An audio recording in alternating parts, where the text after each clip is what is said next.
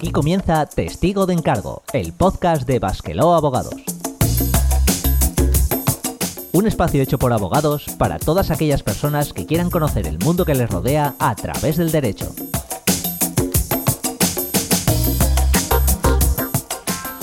Saludos a nuestra audiencia, ya estamos de vuelta de las vacaciones, inaugurando una nueva temporada en nuestro podcast. Y para comenzar hoy vamos a hablar de los nuevos sistemas electrónicos de Hacienda. Y es que este año los asesores fiscales no han parado, al menos aquí en Vizcaya. Primero vino la campaña de la renta, de la que tuvimos ocasión de hablar, y cuando parecía que se nos venía encima la siguiente batalla, la Hacienda Foral de Vizcaya echó el freno con el sistema Ticket Buy, también conocido como Batus, retrasando dos años la fecha obligatoria. Mucho ruido y pocas nueces, ese sería el título de esta historia, pero hoy la vamos a explorar en detalle. Y para ayudarnos contamos como primer invitado de la temporada a un viejo conocido de este podcast, Íñigo Sendino de la Asociación Eusconet. Bienvenido de nuevo. Hola Borja, encantado de estar aquí. deberían saber ya los oyentes que siempre que vengo mm, vamos a hablar de movidas informáticas mm, con cierta profundidad. Entonces, preparaos que ese es uno de esos episodios en los que mm, fiscal, no sé, pero informático hay para rato. Y, polémico también un rato, ¿no? Uy, no, te digo, cuando empecemos a hablar de la renta, eso es otra cosa. Pues sentémonos, preparémonos, ya estamos listos, se acabó la espera, comenzamos. Este podcast está producido por Basquelao Abogados en colaboración con la Asociación Eusconet y se distribuye bajo una licencia Creative Commons Atribución No Comercial 4.0 Internacional se permite copiar, distribuir y hacer obras derivadas sin un propósito comercial, siempre que se cite al autor. Ninguno de los contenidos de este programa debe ser tomado como una consulta o asesoramiento legal vinculante, ni como un servicio prestado. Toda la información sobre nuestras condiciones legales se encuentra disponible en nuestra página web www.basquelo.com.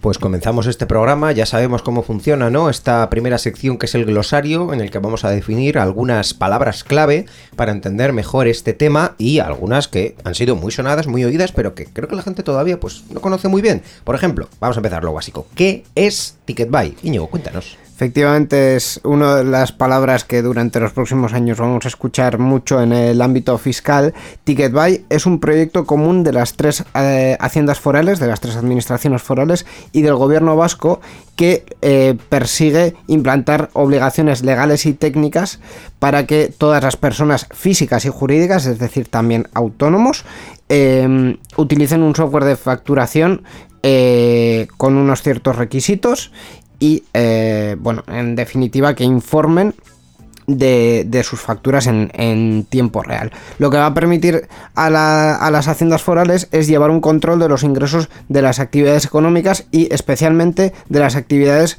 que tienen como mm, usuario final, como cliente final al, consumidor, a la persona, la persona de a pie. Em, y también el conocimiento o la transparencia en el cumplimiento de las eh, obligaciones fiscales de las empresas. Eh, hemos dicho al principio que esto tiene una transformación informática. Al final los distintos programas de facturación que utilizan las empresas se van a tener que adaptar.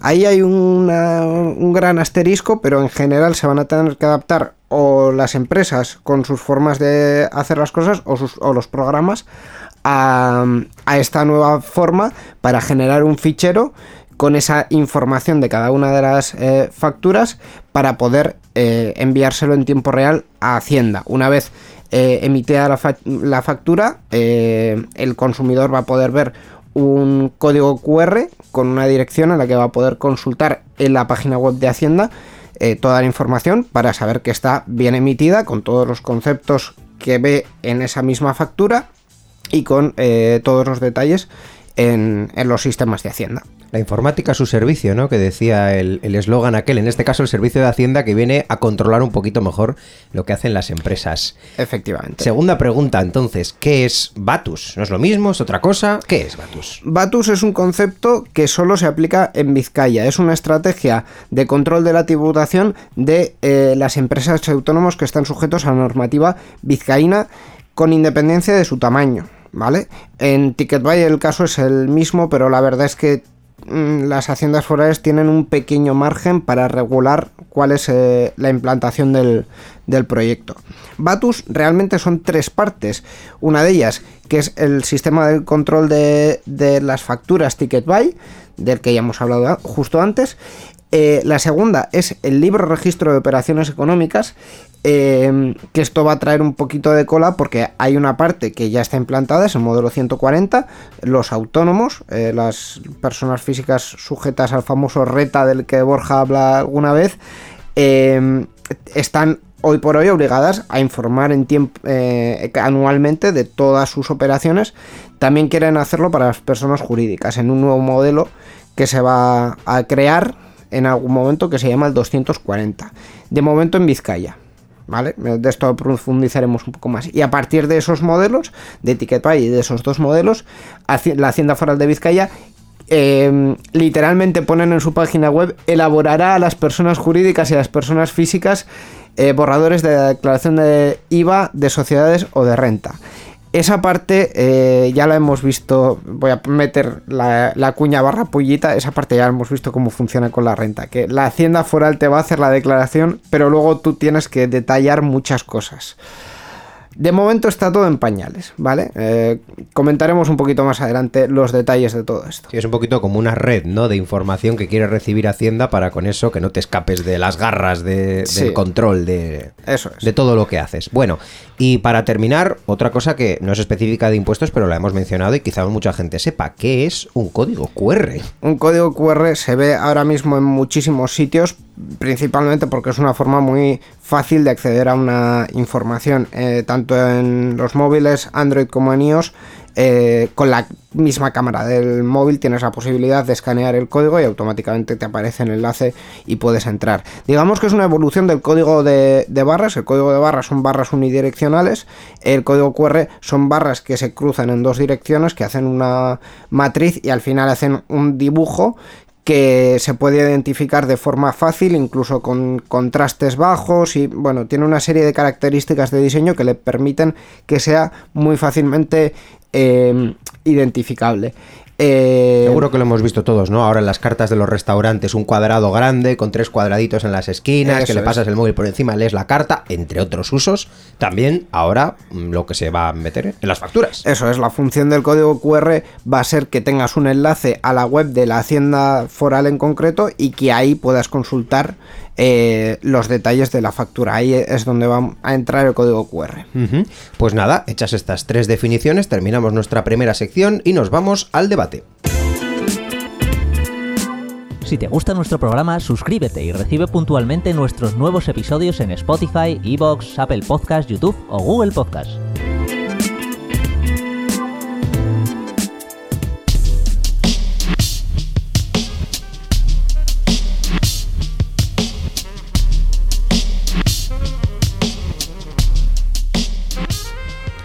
Comenzamos nuestra sección de debate hoy pues para hablar de estos sistemas electrónicos para control por parte de, Hacienda de lo que hacen empresarios eh, autónomos, individuales, societarios y la verdad es que tenemos mucho de lo que hablar y muy poco tiempo, lo cual es habitual en nuestro podcast. Vamos a hacer lo primero una definición, un concepto que nos hemos dejado antes pero que es importante. Hay que explicar cómo funciona el IVA cómo se declara el IVA, porque a lo mejor hay gente que está pensando, ah, esto es que en cuanto imita una factura ya tengo que pagar el IVA. Pues como esto va a ser inmediato, significa que tengo que tener el dinero en el bolsillo para ingresar todos los días en Hacienda en cuanto presente esto, la factura. Yo creo que por la parte del consumidor está clara, ¿no? El, IVA no cambia, tú lo vas a pagar en todos los productos y ya está. Por la parte de las empresas autónomos, eh, realmente mm, creo mm, interpretar que cambia poco. Es decir, el, IVA se presenta. tú me corriges, Borja. Yo te cuento mis ideas y tú me corriges. El IVA se presenta trimestralmente. Normalmente los autónomos se quejan bastante de esto. Eh, se presenta trimestralmente y se paga en ese, en ese momento. Hay un, IVA que es eh, anual. Hay otros casos un poquito más así. Pero trimestralmente se presenta y se paga. El empresario es el que, o el dueño, digamos, del comercio, es el que paga el IVA de lo que le ha cobrado a todos sus consumidores. Y así es como mm, eh, recauda Hacienda, digamos, ¿no? Sí, sí, más o menos, efectivamente. Todo lo que lleva IVA, tú lo pagas con la factura, el empresario recauda todos los IVAs de todas las facturas que ha cobrado durante un trimestre y eh, luego hace la cuenta con Hacienda de lo que ha comprado menos lo que ha recibido y al final pues si le toca pagar paga pero eso no va no no viene ticket vaya a cambiarlo eso se mantiene igual es decir realmente lo que haces con esto es adelantar la información que luego después tendrás que corroborar verificar comprobar o darle el visto bueno cuando se acabe eh, el ejercicio en este caso la parte del ejercicio que es el trimestre y te toque ver pues cómo te ha salido la cuenta. Así que una de las dudas que a veces ha surgido, ¿no? Con respecto a esto, ¿tengo que pagar el IVA diario? Respuesta, parece que no. O por lo menos no han venido a cambiar eso. No, no, creo que vaya a ser así. Al final, lo que quiere Hacienda es un, es un sistema de control, que les digas todos los días eh, lo que has facturado para que llegue el trimestre y les digas, oye, que te pago 800 de IVA y te digan, oye, que no, que me has dicho durante todo el trimestre que ibas a pagarme 1000. Esto es como lo de hacer los deberes cuando ibas al colegio, ¿no? Que decías, voy a intentar llevarlo todo día a día para que cuando lleguen los exámenes finales no me pille el toro. Pues un poquito de esto es lo que quiere Hacienda, ¿no? Que hagas tus tareas día a día y cuando llegue todo el trimestre ya el examen final lo pases con, con nota. Más o menos. No es la primera vez que se intenta hacer esto y de hecho hay ya un sistema implantado que una de las incógnitas es cómo va a encajar ese sistema con, con TicketBuy o con Batus. Vamos a centrarnos un poco en el caso vizcaíno, ¿vale? Principalmente porque es el que más conocemos y es el que ahora mismo está más eh, desarrollado.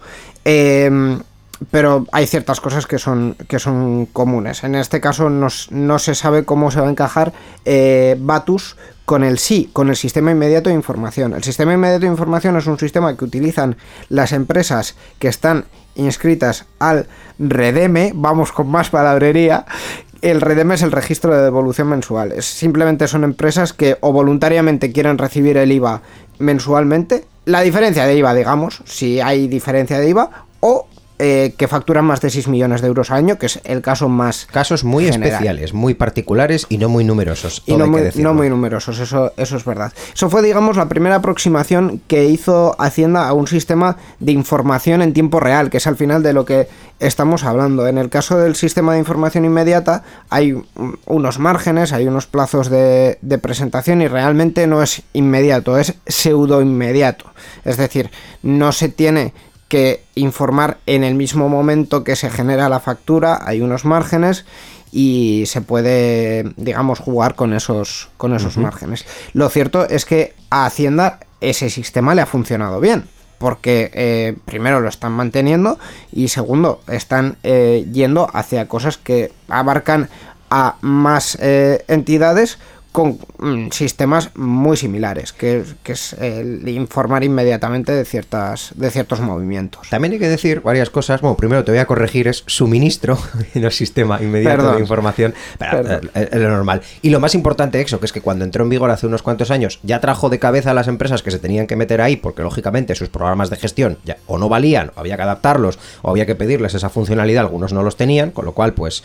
Pero claro, fueron unas poquitas empresas, como estos son casos excepcionales. No es lo mismo pasar del caso excepcional a la norma para todo el mundo.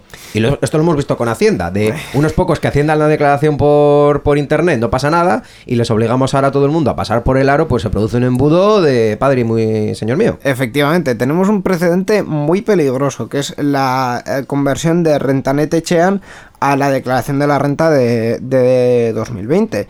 Eh, Vizcaya ya, la hacienda de Vizcaya ya sabe lo que es, eh, y no lo digo yo, mm, lo salió así en los medios de comunicación, darse, digamos, un sonoro palo con el tema de, de obligar a un colectivo muy grande de personas a hacer algo mediante internet. Estuvimos hablando de aquello y uno de los problemas mayores es que efectivamente no se puede abarcar eh, todos los casos por igual y siempre hay excepciones. Hacienda en un primer momento lo que quiso con la renta fue que todo el mundo pasase por la web pero la verdad y la realidad es así, que es que no todo el mundo puede eh, pasar por la web por cuestiones técnicas, por cuestiones incluso personales, de capacidad, de educación, hay mm, un espectro muy grande.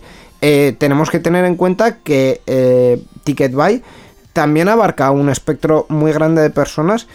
El caso de los autónomos, en, en un autónomo tiene, puede tener una diversidad de características tremenda. Entonces, una cosa es que puedas llevar un negocio y otra cosa es que te lleves bien con los ordenadores. No, y recordemos que según estadísticas el 90% de las empresas de aquí son, son pymes, no, no son ni empresas que facturan 7 millones de euros, ni que van al Redemme, ni que van a nada de esto, sino que son gente que se hace las facturas en su casa con, un programa de gestión si tienen suerte, o vete tú a saber si con un Excel. Claro, el hecho es que el, proceso de, la renta fue un proceso, digamos, mm, no voy a ser muy exagerado. Doloroso. esa era la palabra que quería evitar, doloroso, porque eh, a Hacienda, a la Hacienda de Vizcaya, le vino muy mal a nivel de imagen y a muchas personas les supuso un gran esfuerzo por poner en marcha, eh, bueno, al final una cosa tan básica que es como su, su declaración de la renta, que es una cosa que damos por hecho, digamos, todos los años y que muchísimas personas eh, daban por presentada y ya está, y no se preocupaban de más.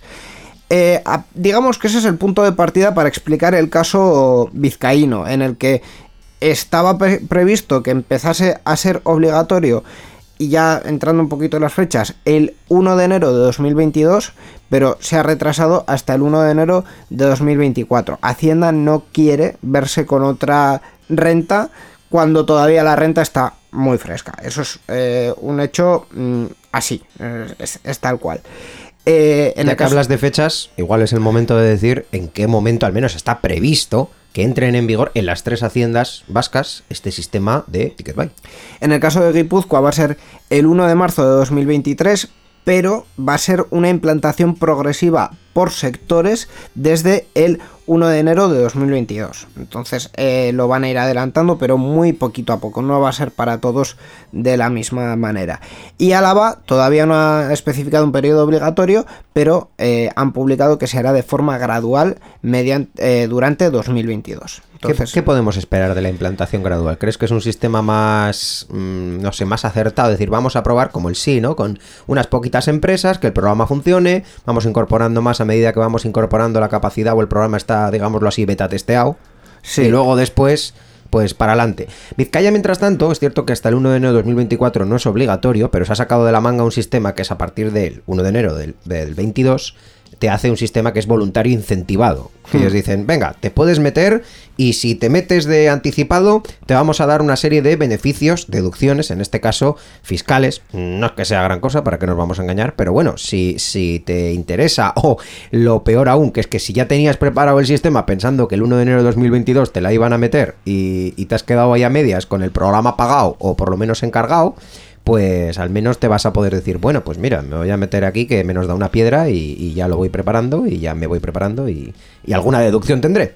Sí, a ver, yo, eh, quizá hemos tenido unos primeros 17 minutos un poco catastrofistas, entonces vamos a intentar poner un poco más de luz. El tema no está tan mal, es decir, por un lado, sí que es cierto que hay mucha gente que ya ha obtenido un certificado digital o algo que se parece a un certificado digital a base de la campaña de la renta, ha sido doloroso, pero esa es la contrapartida buena.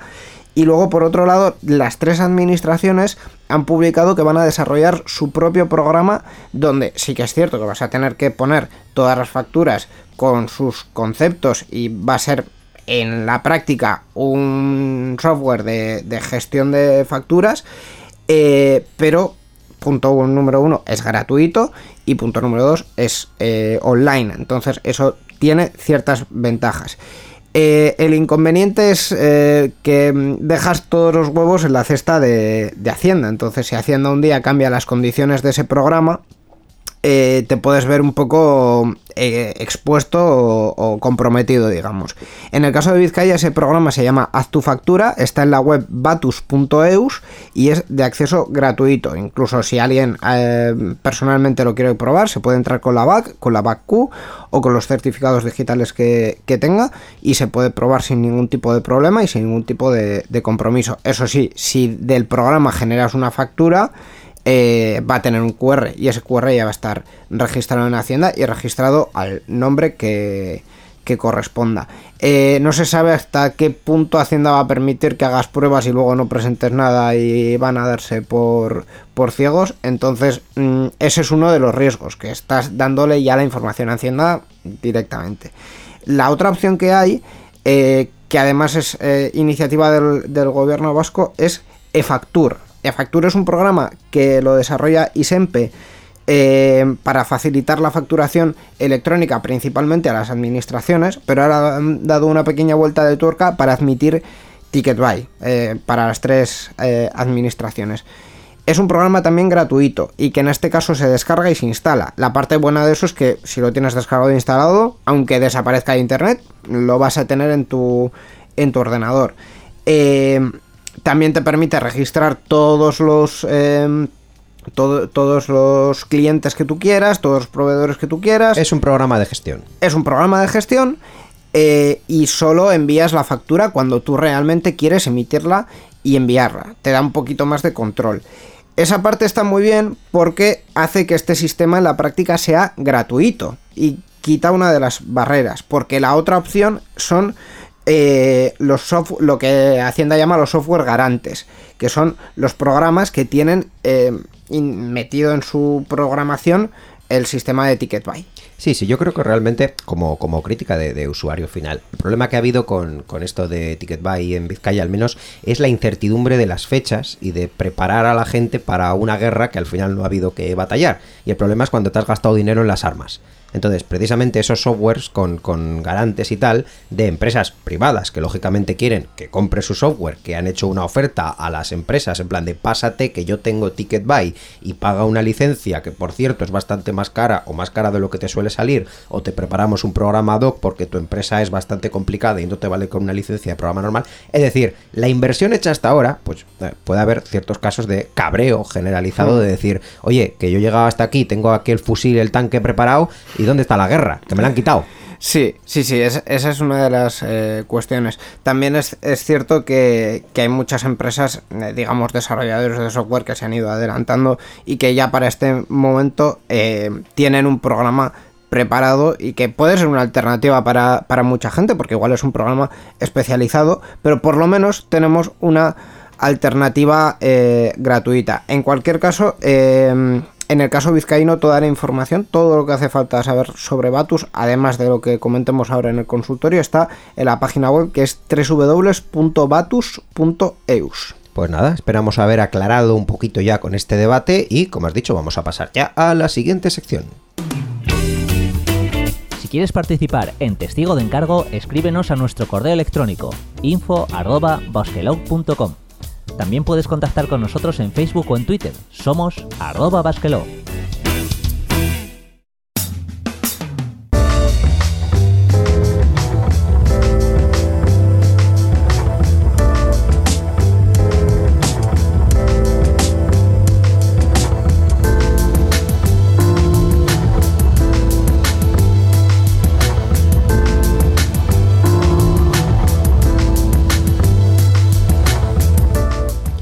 Continuamos con Testigo de Encargo, el podcast de Basquelov Abogados. Llega el momento de nuestro consultorio legal, una serie de preguntas que vamos a tratar de responder entre Íñigo y yo. A ver, eh, cuéntame Íñigo, ¿qué tenemos? Bueno, la, primera pregunta creo que nos la ibas a presentar tú, ¿verdad? Ah, sí, la tenemos por aquí, perdona, no la había encontrado. Soy autónomo y llevo menos de un año con mi actividad, apenas hago más de una factura al mes. ¿Tengo que cumplir con TicketBuy? Sí, es un sistema universal para todo el mundo. O sea, ¿no, han establecido exenciones? Eh, igual hay alguna exención muy concreta que quizás si alguien tiene curiosidad puede consultarla con Hacienda, pero en principio es un sistema universal para todo el mundo. No es como lo que hemos comentado del sí que hay empresas pequeñas que están excluidas, en este caso no. Todo el mundo tiene que generar eh, las facturas con el código QR y facilitárselo al cliente, por lo tanto tienen que estar eh, eh, informando de sus facturas en TicketBuy de alguna manera. No obstante, recordemos, hemos dicho que la implantación es gradual, así que según el caso tendríamos que mirar en qué momento nos va a llegar si estamos en Álava o en Guipúzcoa. Eso es. Eh, otro asterisco, cuando hablamos de facturas estamos hablando de facturas como de facturas simplificadas, o sea, en este caso no hay cambios. De hecho, se llama TicketBuy porque mm, se va a ver mucho más en los tickets que las facturas de otro tipo de cosas. Entiendo, pues una buena puntualización. Vale, eh, tenemos otra pregunta que dice, ¿qué necesito para usar Batus? ¿Tengo que comprarme un ordenador nuevo? Lo que hemos comentado antes, en el caso vizcaíno hay un programa web que en la mayoría de los casos va a servir. Eh, también es un programa que tiene unos requisitos técnicos bastante bajos. Eh, si estamos hablando de un caso de una persona Por que... aclarar, programa web significa que no tengo que descargarme nada. Es un poco como lo de la renta. Tú entras en la página web, en este caso en batus.eus, le das al botón Haz tu factura y ahí tienes el programa. Y compatible con el- todos los sistemas operativos, Windows, Mac, Linux, lo que sea. Efectivamente, efectivamente. Y ya si tienes una back o una back quest todavía más fácil porque no necesitas instalar absolutamente nada. Si tienes un certificado digital, la cuestión puede cambiar. Eh, en cualquier caso, mm, si tu ordenador es un ordenador medianamente moderno, hablando de Windows, si tiene Windows 10 y lo tienes al día, no vas a tener ningún problema. Eh, en el caso concreto de Batus, eh, hay un cuestionario, un método de, co- de consultas fiscales y otro de consultas técnicas. Hay un equipo de consultas técnicas. Entonces también se les puede eh, consultar en concreto cuáles son los, los requisitos. Pero tanto Haz tu factura de Batus como eFacture son, programas que funcionan prácticamente en cualquier ordenador. Te paso los papeles, Íñigo. ¿Qué más preguntas nos han hecho? ¿Qué, hago si me he equivocado al hacer una factura? Esta es una buena pregunta. ¿Hay alguna forma de modificarlas? Es decir, ¿puedo borrar una factura de TicketBuy?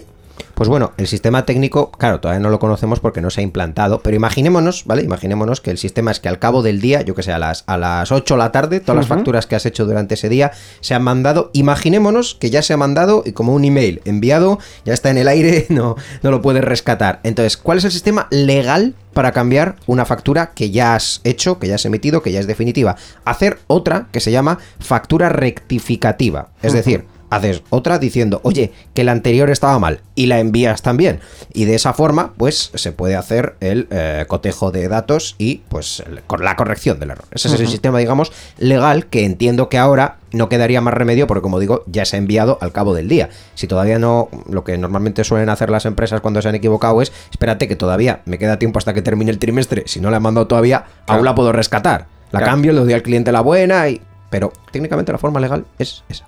Claro, ese es un poco el apunte que hacíamos entre haz tu factura y eFacture, que en eFacture tienes un botón específico que sabes que vas a mandarla a TicketBuy y que eso ya está emitido y que no lo puedes cambiar, y en el programa haz tu factura hay menos margen, digamos, porque los datos ya los tiene Hacienda en su, en su servidor, en sus sistemas. Y ya por último, ¿qué hago si un cliente no me paga una factura? ¿La puedo cancelar para no pagar el IVA? Pues una vez más tengo que hacer una referencia al sistema legal, porque técnicamente no sé cómo es. Si queremos echar para atrás una factura a efectos de IVA, porque claro, nosotros emitimos una factura, emitimos un IVA, tenemos que, salvo que estemos en un sistema especial, que muy pocas empresas están, pues para no entrar en detalles, no sale muy a cuenta, que es no tengo que pagarla hasta que no me la paguen a mí, de normal, cuando la emites ya la tienes que pagar y si luego no te la pagan es un fastidio porque ese dinero lo has perdido tú en, en el camino. Entonces, Hacienda te exige que haya una reclamación oficial, es decir, que demuestres que has presentado pues una demanda o un monitorio o algún tipo de procedimiento de reclamación contra tu cliente o si ese cliente, por ejemplo, pues ha entrado en concurso de acreedores o en quiebra, como se le llama ahora concurso de acreedores para entendernos, pues eh, ya has podido demostrar de esa forma, te puedes quitar el IVA en tu próxima declaración. Ese Es- IVA que pagaste lo puedes recuperar. Es decir, por lo menos tienes que reclamarlo, aunque no lo recibas, por lo menos tienes que reclamarlo para poder Sí. pedírselo también a Hacienda. Demuestra que te has movido, básicamente. Muy bien. Pues nada, recordad que si queréis nos podéis hacer llegar también vuestras dudas y preguntas utilizando nuestro email, nuestro formulario web o escribiendo a nuestras redes sociales.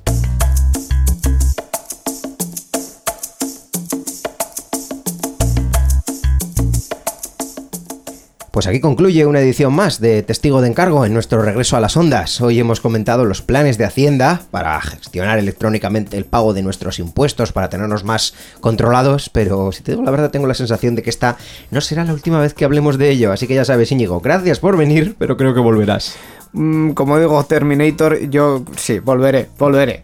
Y por supuesto, gracias a nuestros oyentes, ya sabéis que para contactar con nosotros y hacernos llegar vuestras dudas y sugerencias, tenéis nuestra web www.basquelau.com y nuestras redes sociales, donde podéis seguirnos pues, para estar al tanto de nuestras novedades. Como para terminar siempre digo, esperamos haber sido de ayuda y seguir siéndolo en el próximo programa.